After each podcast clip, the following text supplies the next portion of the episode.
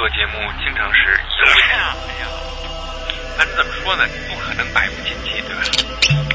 自由这个东西不是说没边没界。嘻嘻，在反驳里边，我能说的口不横飞，希望你听着口水直流。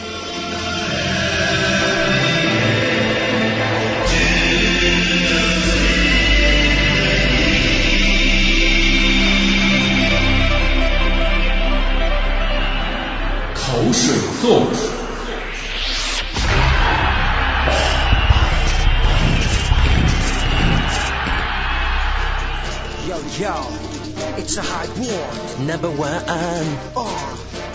口沫横飞说音乐，这里是口水颂，我是平克。今天我们要说的是和音乐相关的娱乐圈。如果你喜欢一个歌手，最好别去见他本人；如果你认识一个歌手，最好别和他成为朋友。这个娱乐圈的法则是我总结的，当然没有绝对，但是绝对适合大多数情况。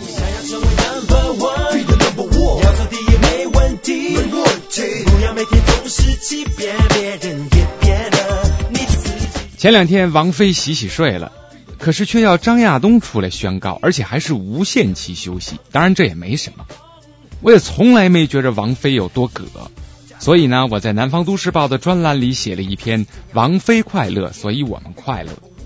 你想，人家都歇了，咱还跟着闹什么呢？王菲不过是一个喜欢唱歌的人，可能呢这么多年，她真是受够了香港八卦媒体的骚扰，所以就一直摆出一副所谓的酷样，就好像是在那部《重庆森林》里他的那个造型，梦游呗。而且王菲现在也有了资本，开心了咱就唱，不开心咱就歇着。所以在我看来，一个想唱歌的。又靠唱歌捞了些资本的歌手，那就是这样的。后来我的哥们三表闲得蛋疼，愤怒的在他的博客上驳了一下。这三表直言不讳的说：“王菲不过是一颗元宵馅而已。”他觉得王菲很聪明，也很有资质。他是得志变猖狂的人，这源于他的自卑。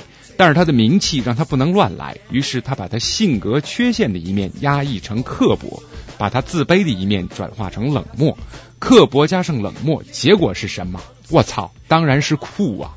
这是我们这个时代的标志。这种酷成了王菲生存的坚实盾甲，不仅给她带来了商业上的成功，也成了时髦男女的楷模，而且成了她抵御各种绯闻流言的挡风墙。我自卑微向天笑，去留肝胆两昆仑，这也是一种境界，一种把商业玩弄于股掌之间的境界。这一点，王菲是绝对令人佩服的。商业都是摧残个性的，王菲被摧残掉的那部分个性，恰恰是她最不好的一面。再生出来的是一个棱角分明的王菲，所以王菲把自己整得有点高处不胜寒。其实像她这样把自己拼凑成今天这个样子，其实是不堪一击的。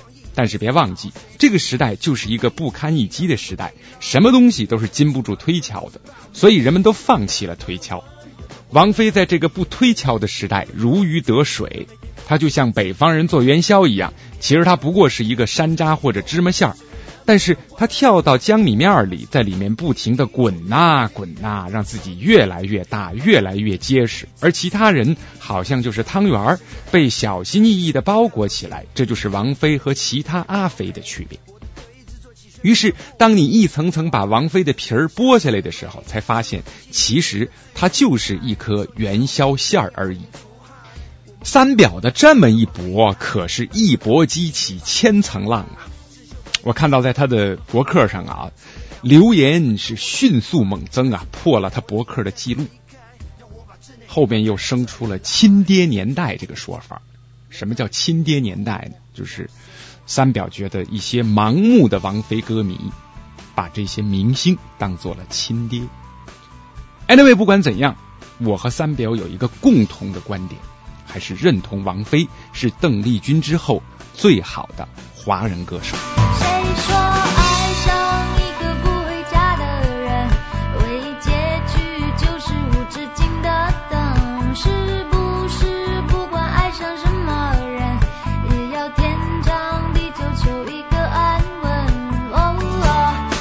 无独有偶，这两天又来了一个娱乐大件事。哎，有人把各路名人的私人电话发到了网上，哎，大家都知道这事儿了，于是一片哗然，惺惺相惜，媒体大乐。我听说这事儿以后，真的没啥反应，不就是电话被挂到网上了吗？您如果嫌烦，咱就换个号码。不过呢，咱也没当过名人，所以也不知道那骚扰度有多大。这次三表他又闲得蛋疼了，在他的脖上他又搏了一下，身体真好。三表这次说啊，还记得前些年电台开了直播，名人出台直播节目，听众打热线电话的情景吧？喂，是我吗？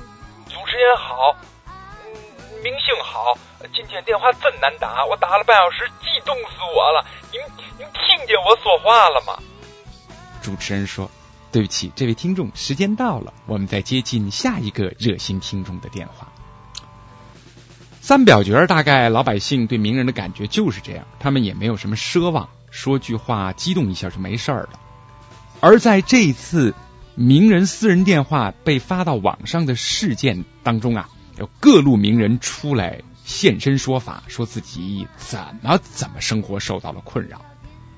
三表觉着只有一个人说的话挺在理儿，这人就是濮存昕。濮存昕说，经常有些我不认识的人打电话和我聊天儿，最近这两天也有，我要是有空就和他们聊，没空的话就请他们改天再打。其实呢，他们没有什么恶意，只是好奇，这事儿很正常，没啥好气愤的。